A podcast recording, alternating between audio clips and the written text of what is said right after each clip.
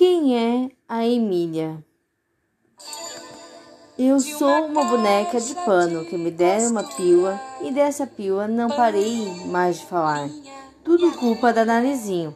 Eu sou uma boneca muito esperta que adora brincar com outras crianças, mas o que eu gosto mesmo é de comer muita salada, pois eu antes não podia comer, pois eu era uma simples boneca.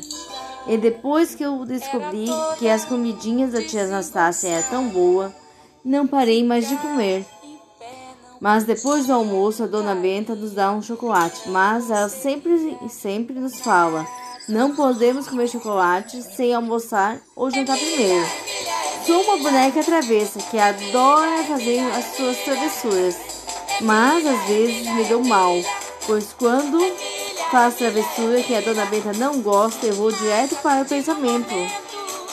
Mas muitas vezes a dona Benta e todos do sítio ficam muito felizes comigo, pois adoro desvendar os mistérios do sítio do Pica-Pau Amarelo.